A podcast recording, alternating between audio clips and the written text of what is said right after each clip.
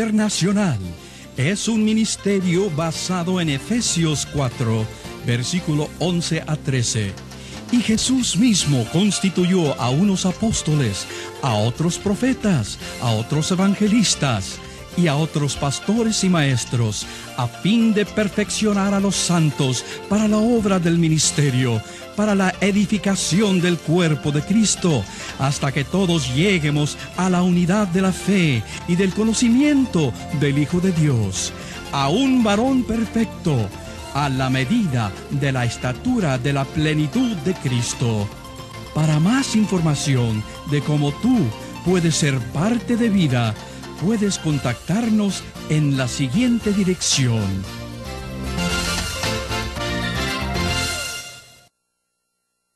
Dios les bendiga, hermanos, de una uh, manera muy especial.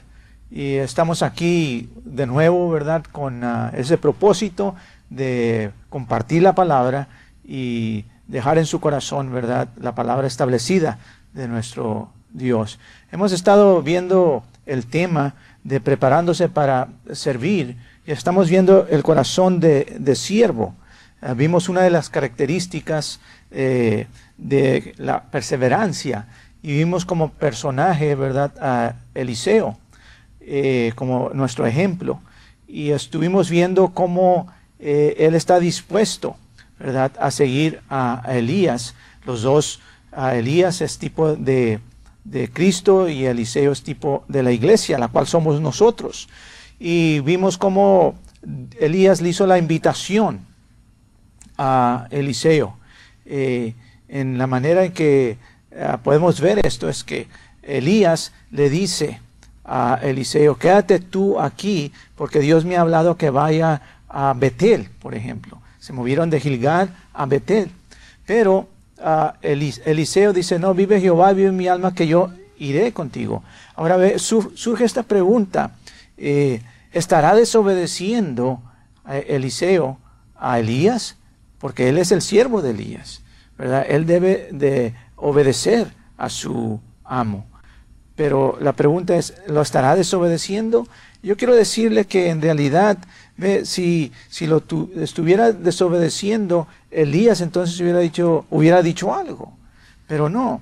Eh, lo que Elías quiere saber es si Eliseo quiere ir con él voluntariamente. Es muy importante. Para Dios es muy importante saber que usted quiere seguirle, que usted quiere hacer su voluntad, que usted quiere sujetarse a su autoridad voluntariamente. Porque Dios no quiere que usted y yo hagamos algo a la fuerza. No, Él no va a forzar a nadie. Él nos hace la invitación y nosotros vamos a responder y nuestra respuesta debe ser voluntariamente. Entonces es como ah, Eliseo o Elías está probando a Eliseo, a ver qué tipo de actitud tiene. Entonces el, Eliseo dice, no, vive Jehová, vive mi alma, que yo iré contigo. Lo siguió de Gilgal a Betel, de Betel a Jericó, de Jericó al Jordán.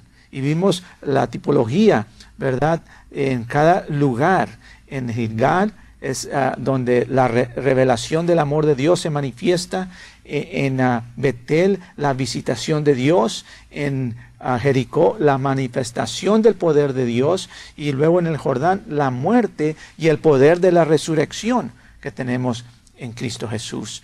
Bien, llegamos al punto donde ah, vimos que eh, ya Elías fue arrebatado y cae el manto de Elías sobre Eliseo, que significa la doble porción, ¿verdad? Cayó sobre, del, del poder del Espíritu Santo, cayó sobre eh, Eliseo, y ya tiene el manto en su mano, ya va a cruzar el Jordán en el versículo 14, y dice, y tomando el manto de Elías que se, se le había caído, golpeó las aguas y dijo, ¿dónde está Jehová, el Dios de Elías? Y así que hubo golpeado del mismo modo las aguas, se apartaron a uno y a otro lado, y pasó Eliseo.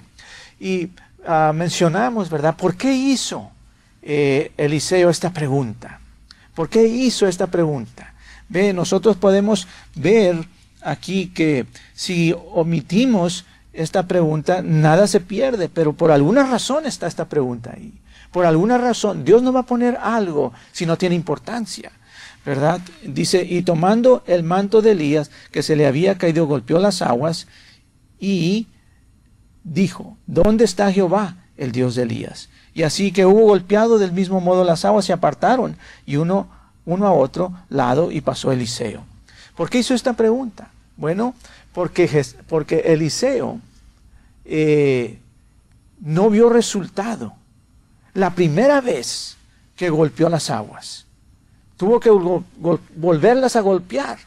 ¿Y cómo nos damos cuenta de eso? Porque la palabra nos dice, y así que hubo golpeado del mismo modo las aguas, se apartaron a uno y a otro lado y pasó Eliseo. Por esa razón hizo esta pregunta. ¿Dónde está Jehová, el Dios de Elías? Porque la primera vez que golpeó las aguas, nada sucedió pero no se dio por vencido. Y es aquí donde vemos nosotros ah, esta manifestación de la característica de perseverancia en la vida de este hombre Eliseo. Y es lo que Dios busca en nosotros. Muchas veces nos damos por vencidos rápidamente. Oramos por una persona y nada sucede y pues esto ya no funcionó. No, hay que seguir, hay que tener esa determinación, esa perseverancia. Nosotros oramos y Dios va a obrar. A veces nosotros decimos, bueno, eh, ¿y qué pasa si oro por una persona y nada sucede? Mi querido hermano, no te preocupes, no tengas temor. Tú haz tu parte y Dios hace la suya. Ve, eh, si nosotros hacemos nuestra parte, la cual es orar en el nombre de Jesús, eh, Dios se tiene que mover. Dios se va a mover. Si Dios no se mueve, es problema de Dios, no es suyo, no es mío. El problema es de Dios. Entonces nosotros así cometemos el error y sí vamos a estar en problemas cuando, si nosotros no hacemos nuestra parte, la cual es de orar en el nombre de Jesús por la sanidad de la otra persona. Tú ora por esa persona o personas y Dios hace la obra. La palabra de Dios dice que Él apresura su palabra para que obre. Gloria al Señor. Esta característica es muy importante en la vida del siervo de Dios, ¿verdad? Y por eso Dios nos va desarrollando, por esa, por esa razón Dios nos lleva por el desierto, porque es en el desierto donde nosotros tenemos la oportunidad de crecer. Dios está más interesado en qué? En nuestro carácter. Él está más interesado en nuestro carácter que en nuestro talento. Podemos tener talento, pero si no tenemos carácter, Dios no nos puede usar. Por eso Él empieza a desarrollar primeramente nuestro carácter. Nos va preparando. ¿Preparándonos para qué? Para servirle efectivamente. Muy bien, entonces esta ah, característica es importante. Hay otras características que estamos viendo y que vamos a estar viendo en la vida del siervo, ¿verdad? Cómo Dios lo va preparando. Y esta es la obediencia. Y vamos al libro de Primera de Reyes, ahora al capítulo 17. Primera de Reyes, capítulo 17. Y vamos a ver ahora a Eliseo, perdón, a Elías. Eh, en el capítulo 17 de Primera de Reyes, el primer versículo, dice, entonces Elías Tisbita, que era de los moradores de Galaad, dijo a Acab, Vive Jehová Dios de Israel, en cuya presencia estoy, que no habrá lluvia ni rocío en estos años, sino por mi palabra. Versículo 2. Y vino a él palabra de Jehová, diciendo, apártate de aquí y vuélvete al oriente y escóndete en el arroyo de Kerit, que está frente al Jordán. Beberás del arroyo y yo he mandado a los cuervos que te den allí de comer. Y él fue e hizo conforme a la palabra de Jehová, pues se fue y vivió junto al arroyo de Kerit, que está frente al Jordán. ¿Qué necesitamos aquí? Bueno, necesitamos tener nuestro corazón puesto, nuestro oído espiritual abierto a lo que Dios nos está diciendo. Dios nos dice lo que tenemos que hacer y nuestra parte es de obedecer lo que Dios nos dijo que hiciéramos. El salmista David dice en el Salmo 25, a ti, oh Jehová, levantaré mi alma. Dios mío, en ti confío, no sea yo avergonzado, no se apoderen de mí mis enemigos. eh, Jehová Dios, a ti levanto qué? Mi alma. ¿Por qué no dijo mi espíritu? ¿Por qué no dijo mi carne? Mi querido hermano, porque el problema no está en el espíritu ni tanto en la carne. El problema está en el alma, en la emoción, pensamiento y voluntad. Por eso David dijo, a ti, oh Jehová, levantaré mi alma. A ti, oh Jehová, rindo mi emoción, rindo mi pensamiento, rindo mi voluntad.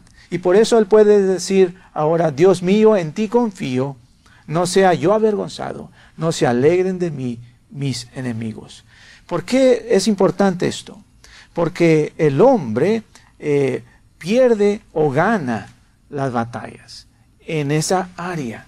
¿verdad? Las decisiones que nosotros hacemos deben de estar basadas en la palabra de Dios y no en nuestra emoción, ni en nuestro pensamiento, ni en nuestra voluntad, sino que debemos ah, rendir nuestra emoción, pensamiento y voluntad, nuestra alma, ponerla en las manos de Dios, porque así entonces nosotros podemos confiar en Él.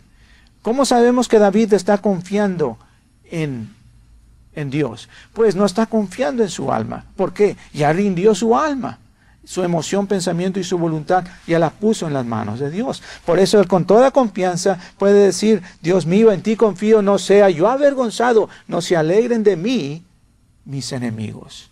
Y ve cuando uno da ese paso de poder vencer el pensamiento, la voluntad y la emoción, entonces Dios se puede mover.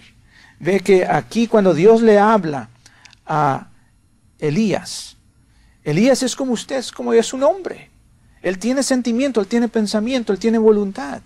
Y usted cree que cuando Dios le dice, Elías, vete y escóndete, ve y escóndete al arroyo, y allí yo enviaré a los cuervos que te den de comer y beberás agua del arroyo.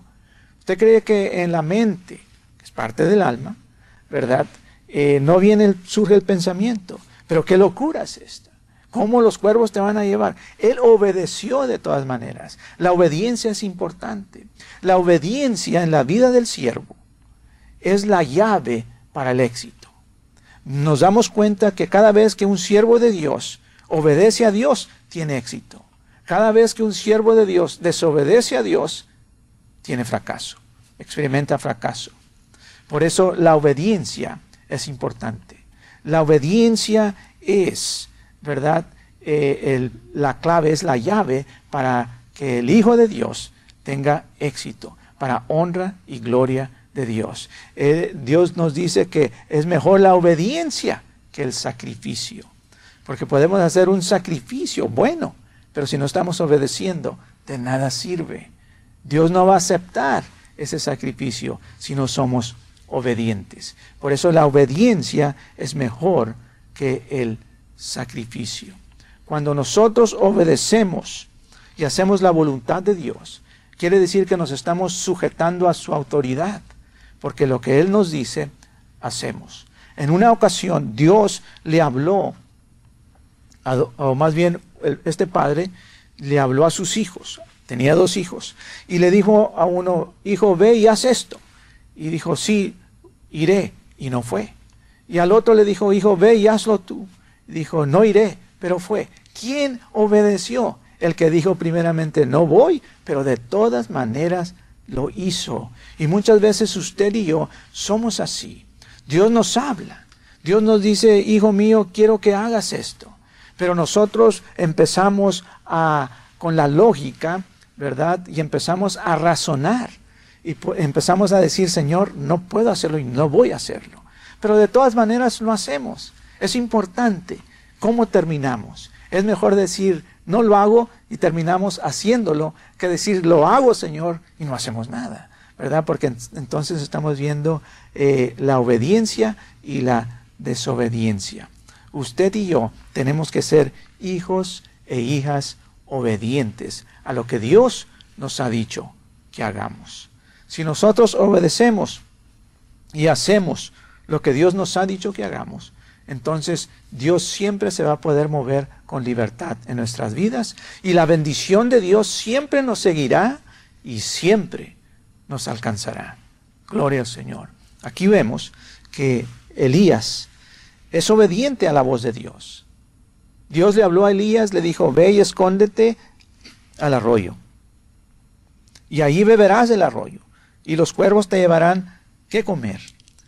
Dice la palabra en el versículo 2, y vino a él palabra de Jehová, diciendo, apártate de aquí y vuélvete al oriente y escóndete en el arroyo de Kerit, que está frente al Jordán.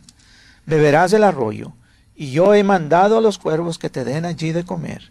Y él fue e hizo conforme a la palabra de Jehová, pues se fue y vivió junto al arroyo de Kerit, que está frente al Jordán. Y los cuervos le traían pan y carne por la mañana, y pan y carne por la tarde, y bebía del arroyo. Versículo 7. Pasados algunos días se secó el arroyo, porque no había llovido sobre la tierra. Versículo 8. Vino luego a él palabra de Jehová diciendo, levántate, vete a Serepta de Sidón y mora allí. He aquí yo he dado orden allí a una mujer viuda que te sustente. Gloria al Señor, Él se encarga de todo. Si nosotros somos obedientes a, a su palabra. Pero cuando nosotros dejamos que nuestro pensamiento, nuestra emoción y la lógica se empiece a mover y obedecemos, ¿verdad? Hacemos decisiones basadas en nuestra emoción, en nuestro pensamiento y en nuestra voluntad. Entonces Dios no puede moverse a nuestro favor aunque Él quiera. Necesitamos nosotros tener la confianza puesta en Él. Eh, aquí vemos en el versículo 7. Yo creo que algo sucedió en el, entre el 7 y el versículo 8, el versículo 7 y el, versículo 8. Dice, pasados algunos días se secó el arroyo porque no había llovido sobre la tierra. Es importante cuando el siervo de Dios eh, está haciendo, sabe que está obedeciendo, sabe que está haciendo la voluntad de Dios. Porque cuando la crisis surja, entonces va a poder ir a Dios con libertad y va a poder decirle, Señor, ¿qué es lo que está sucediendo aquí? ¿Recuerdan a David? David dijo, a ti, oh Jehová, levantaré mi alma. Dios mío, en ti confío, no sea yo avergonzado, no se alegren de mí mis enemigos. Dios mío, en ti confío. Ahora, Señor, yo hice mi parte. Esto es lo que David está diciendo a Dios. Yo hice mi parte. Yo ah, rendí mi, mi emoción, pensamiento y voluntad, lo he puesto en tus manos. Ahora tú, ¿qué vas a hacer? Viene esta multitud en contra de mí. ¿Tú qué vas a hacer? Yo ya hice mi parte. Entonces Dios quiere que nosotros le hablemos de esa manera. Pero no podemos hablarle de esa manera si no estamos bien con Él si nosotros no obedecemos lo que nos ha dicho que hagamos. Pero cuando nosotros obedecemos, estamos sujetos a su voluntad, a su autoridad. Entonces con toda confianza podemos ir. Y yo creo que es a Dios. Y esto, esto es lo que sucedió aquí en la vida de Elías, entre el 7 y el 8. Pasados algunos días se secó el arroyo porque no había llovido sobre la tierra. Entonces, ¿quién le dijo a Elías que fuera al arroyo? Dios. ¿Y qué hizo Elías? ¿Obedeció o desobedeció? Obedeció. Pero ahora que obedeció, se secó el arroyo. Él puede ir a Dios y decirle, Señor, tú me trajiste aquí. Ahora, ¿qué vas a hacer tú? Gloria al Señor. Dios quiere que le hablemos de esa manera. Porque eh, hemos cultivado, ¿verdad? Aquí vemos la importancia también de eh, poder cultivar una amistad con Él. Cuando hemos cultivado esa amistad con Dios, podemos hablarle a Dios de esa manera. No le estamos perdiendo el respeto. No es con falta de reverencia. No, es que conocemos el pacto. Somos hijos de pacto.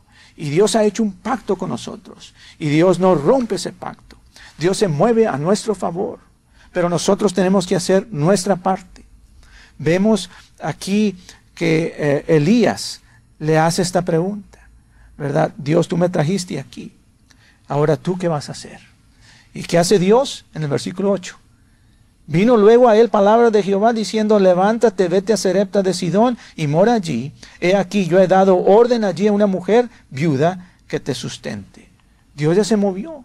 Ahora le dice Elías, no, lo que tú tienes que hacer es ir a este lugar, a Serepta de Sidón, y yo ya, ya tengo provisto todo lo que necesitas. Y he, he tocado el corazón de una mujer, de una viuda que te va a sustentar.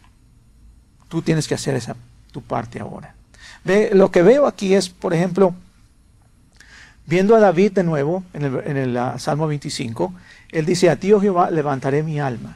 Eh, eh, David tiene el balón, pero cuando él hace su parte, le lanza el balón a Dios. Y Dios coge el balón. Ahora el balón está en las manos de Dios. Ahora Dios, yo estoy confiando en ti. ¿Qué vas a hacer tú? Yo ya hice mi parte. Entonces Dios le lanza el balón a David. Entonces le dice, tú vas a hacer esto.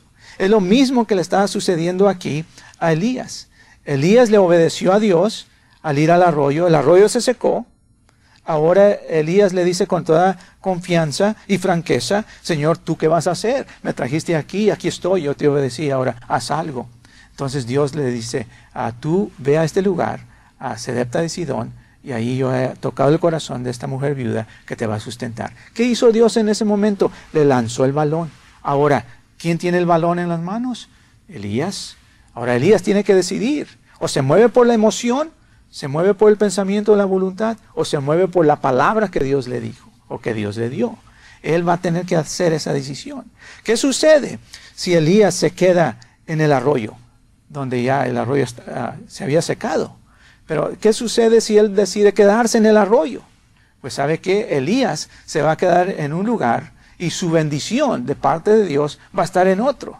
¿Por qué? Porque no le obedeció. Por esa razón nosotros tenemos que obedecer la voz de Dios cuando Él nos habla.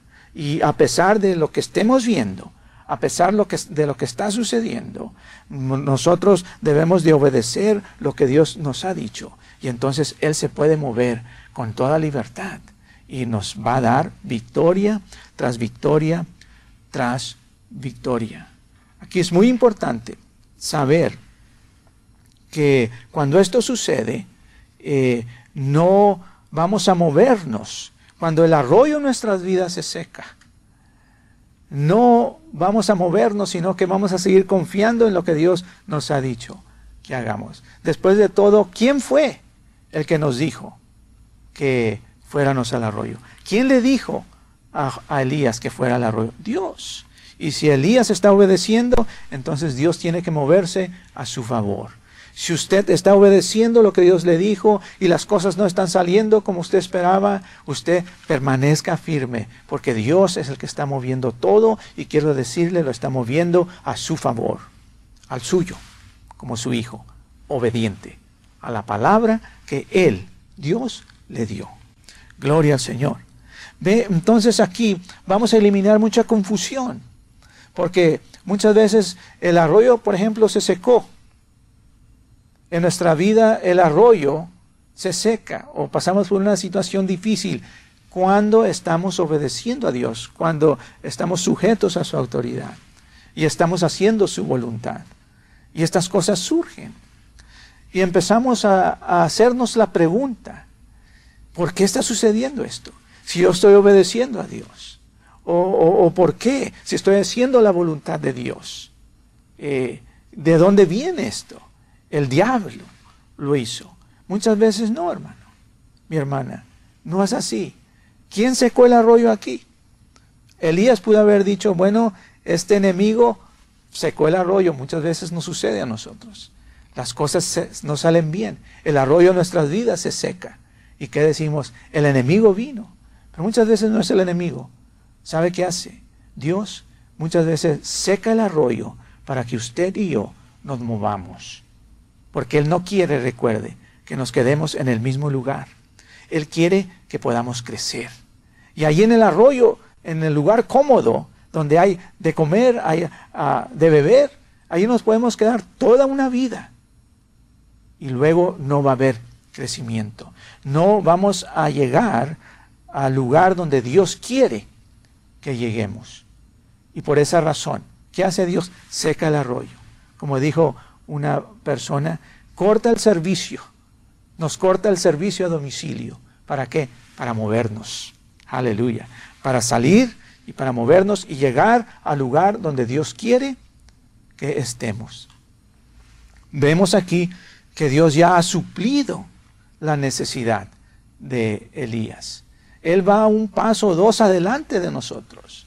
Él sabe, Él conoce todo lo que usted necesita. Nuestro Dios es nuestra fuente.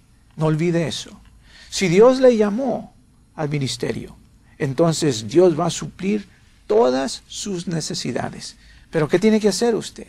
Usted y yo necesitamos ser obedientes a lo que Dios nos ha dicho que hagamos. La obediencia tardía, mi querido hermano, es desobediencia. Y la obediencia parcial es desobediencia. Cuando Dios nos hable, ¿qué tenemos que hacer? Movernos, ¿verdad? Y actuar de acuerdo a lo que Él nos ha dicho que hagamos. Por eso es importante saber que el lugar donde usted está es el lugar donde Dios quiere que usted esté. Y si usted está en el lugar donde Dios quiere que esté, no hay nada ni nadie que lo pueda mover. No hay circunstancias que lo puedan hacer mover. Porque usted tiene la seguridad. Usted sabe que sabe que sabe que sabe que sabe que sabe que Dios le ha hablado. Usted tiene que tener esa confirmación. Muchas veces hay personas que andan buscando una palabra de Dios por medio de otra persona y gloria a Dios por la profecía. Pero sabe que Dios quiere hablarle a usted personalmente. Dios le va a decir a usted personalmente lo que Él quiere que haga. Ya después si viene una profecía, una palabra de Dios por medio de otro siervo o, de otro ah, miembro del cuerpo, si viene una confirmación, gloria a Dios. Pueden venir tres, cuatro, cinco confirmaciones. Pero lo importante es que Dios ya le haya hablado a usted y haya puesto en su corazón, le haya dado dirección para que para seguir y para cumplir y hacer su voluntad. Entonces tenemos que tener esa seguridad en nuestro corazón de que de seguir haciendo lo que Dios nos ha dicho que hagamos y que lo que estamos haciendo es lo que Dios nos ha pedido que hagamos. Aleluya.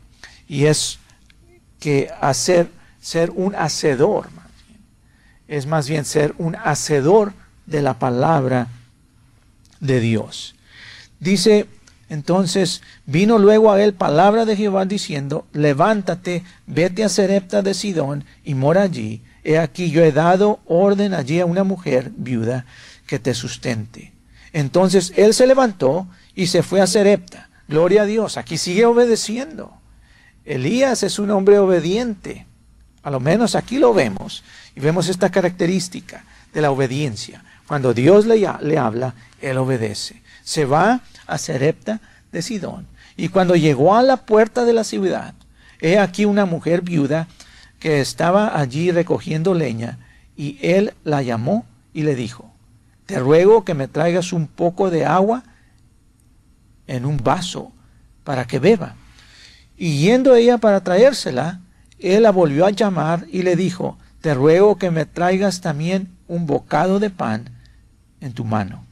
Y ella respondió, vive Jehová tu Dios, que no tengo pan cocido, solamente un puñado de harina tengo en la tinaja y un poco de aceite en una vasija. Y ahora recogía dos leños para entrar y prepararlo para mí y para mi hijo, para que lo comamos y nos dejemos morir. Elías le dijo, no tengas temor, ve, haz como has dicho, pero hazme a mí primero de ello una pequeña torta cocida debajo de la ceniza y tráemela. Y después harás para ti y para tu hijo, porque Jehová Dios de Israel ha dicho así. Gloria al Señor. Entonces aquí tenemos dos personas que están obedeciendo a Dios. Dios le habló a esta mujer, Dios le habló a Elías, los dos obedecen y entonces el propósito de Dios se va cumpliendo. La honra y la gloria es para Dios. Es, una, es muy importante ver esto de tener esa comunión íntima con nuestro Dios, porque es así como Dios se puede mover aquí en la tierra, por medio de su cuerpo. Eh, este hombre obedece, la mujer obedece, los dos van a alcanzar bendición por ser obedientes. ¿Ve? La obediencia nos lleva ¿verdad? al lugar donde Dios tiene la provisión. Gloria al Señor. Y Dios se va a mover siempre a, a nuestro favor, ¿verdad? Siempre que nosotros seamos obedientes a su palabra. Como he mencionado, he dicho tantas veces que nuestra responsabilidad no es de interrogar a Dios, sino de obedecer lo que Dios nos ha dicho que hagamos. Cuando Dios me, llamó al ministerio, yo le hice una pregunta a Dios. Le dije, pero ¿por qué tengo que ir? Si aquí hay tantas cosas que se pueden hacer, y buenas cosas, cosas en la obra de Dios. Pero ¿sabe qué? Dios no me contestó y no tiene que contestarme. Pero cuando yo obedecí y le dije, Señor, voy, porque Dios me llamó al instituto bíblico. Entonces, eh, yo hago esa decisión. Dije, bueno, voy. Pero ¿por qué tengo que ir? ¿Sabe qué? Dios no me contestó. Cuando yo digo, voy a ir de todas maneras, Dios me contestó pero no en el lugar donde estaba, sino me contestó hasta que di el paso de obediencia. Cuando yo me muevo para cierto lugar, al instituto bíblico, entonces cierto tiempo después, Dios me habla y me dice y me da la razón por qué me dijo que me mudara a este otro lugar para asistir al, al instituto bíblico. No era tanto el instituto bíblico, aunque eh, es de bendición, pero sabe que Dios me quería enseñar algo. En el lugar donde Dios estaba, en la ciudad, aunque estaba haciendo algo en la obra del Señor, nunca iba a tener el tipo de comunión que Dios quería que tuviera con Él. Dios tuvo que sacarme de ese lugar, llevarme a otro lugar donde iba a tener el tiempo de pasar, de tener comunión íntima con Él. No es que no tuviera, ah, tuviera comunión con Él. Tenía comunión, pero no el tipo de comunión que Dios quería que tuviera con Él. Entonces, Dios no me va a sacar a la fuerza, pero me va a enseñar, me va a decir. Entonces Dios se mueve en mi vida y me dice eso. Habla mi corazón. ¿Y cómo lo hace el Señor? Él tiene su manera de hacerlo. Y no de un día para otro. Sabe que Dios nos llama, pero no solamente porque Dios nos llamó, ya estamos en el ministerio. Hay un tiempo que se lleva. Es el tiempo de la preparación. Entonces, cuando Dios me habló, me dijo, Él habló a mi corazón y me dice, cuando tengas 30 años, vas a estar en el ministerio tiempo completo. ¿Qué hice? Yo razoné, dije, es que esto está en mi corazón, este pensamiento viene a mí, porque Cristo Jesús, cuando entró al ministerio, tenía 30 años. Cuando empezó su ministerio tenía 30 años. Y así quedó, quedó ahí por un lado. Pero pasó un año, pasaron dos años y cuando eh, Dios me habla de nuevo y me dice, en el verano no vas a estar en la ciudad de Brownsville, Texas. En el verano vas a ir a estudiar. Yo me iba cada verano a la universidad a estudiar y durante el año enseñaba en una escuela pública era maestro. Entonces yo dije, voy a ir, Dios tiene algo para mí. Entonces voy a la universidad, continúo el, estudio en lo secular, Dios me va a usar, pensé de cierta manera, eh, Dios quiere que vaya, y así me lancé a la universidad. Terminé ese verano todo bien, pero Dios me habló y me dijo, eso no es, es el instituto bíblico. Entonces dije, bueno, Señor, voy. La obediencia, voy. Cuando yo digo, Señor, yo voy, entonces Dios trae por medio de su Santo Espíritu a mi mente lo mismo que me habló tres años atrás. Cuando tengas 30 años, vas a estar en el ministerio tiempo completo. En ese año yo cumplía los 30 años. Y eso vino a mi mente y pude ver claramente. Es una confirmación de algo que Dios me había hablado tres años antes. Las confirmaciones son buenas, pero Dios tiene que hablarnos a nosotros primeramente, personalmente. Porque cuando ya viene ese tipo de confirmación, no es cualquier decisión que voy a hacer, mi querido hermano. ¿Ve?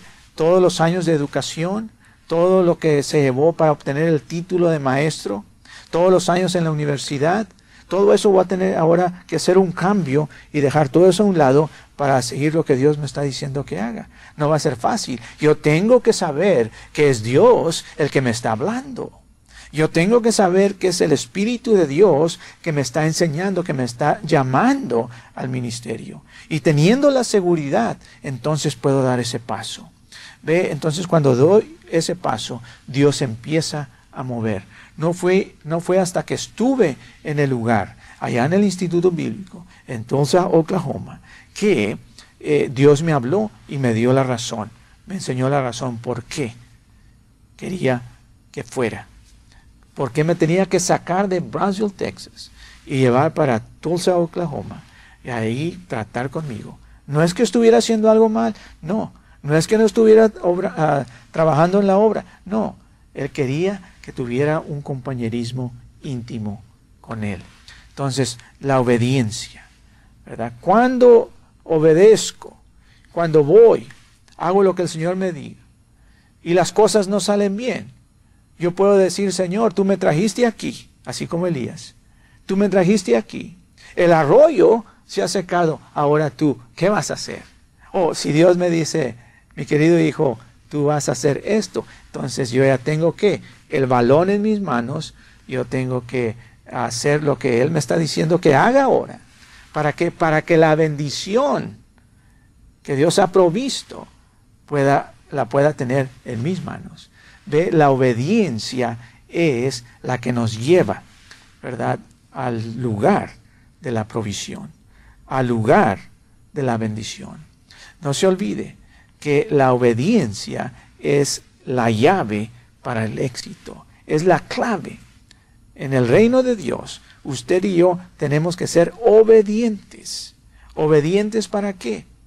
Para que nosotros podamos recibir el poder y todo el respaldo que Dios tiene para nosotros, para que podamos cumplir el propósito que Dios ha puesto en nuestras vidas, ya sea en el campo misionero, ya sea en el pastorado, ya sea como evangelista, en el evangelismo, donde Dios nos haya llamado, ahí podemos tener éxito si somos obedientes a lo que Dios nos ha dicho que hagamos. No se olvide, hay que poner la palabra de Dios por obra en nuestras vidas, porque Dios no quiere que solamente seamos oidores de su palabra, sino hacedores de la misma. Él quiere que usted ponga la palabra de Dios por obra en nuestras vidas, en su vida, como hijos, como hijas de Dios. Y es una bendición, ¿verdad? Poder nosotros obedecer lo que Dios nos está diciendo que hagamos. Cada vez tenemos que inclinar nosotros nuestro oído para poder escuchar lo que Dios nos está diciendo. Y el otro paso es cumplir esa palabra. Si no, de nada sirve. Tenemos la información, pero no estamos actuando sobre esa información. Me gustaría hacer una oración, ¿verdad? Pedir la bendición del Señor sobre sus vidas para que el Espíritu de Dios se mueva y el propósito de Dios se cumpla en su vida. Vamos a orar. Padre, en el nombre de Jesús, te damos la honra y la gloria y pedimos que tu Santo Espíritu se mueva en nuestras vidas. Bendice a cada uno de tus hijos, de tus hijas, con esa unción, Señor. Y Padre, que el llamado sea confirmado y Padre, tus bendiciones les sigan y les alcancen. En el nombre de Cristo Jesús. Te lo pedimos. Amén y amén. Les habla su hermano y amigo Lee Short, fundador del Ministerio Vida Internacional. Nuestro deseo es el de capacitar obreros para la obra del Señor. Si necesitas más información acerca de más cursos y su costo, escríbanos a la dirección en la pantalla. Dios le bendiga.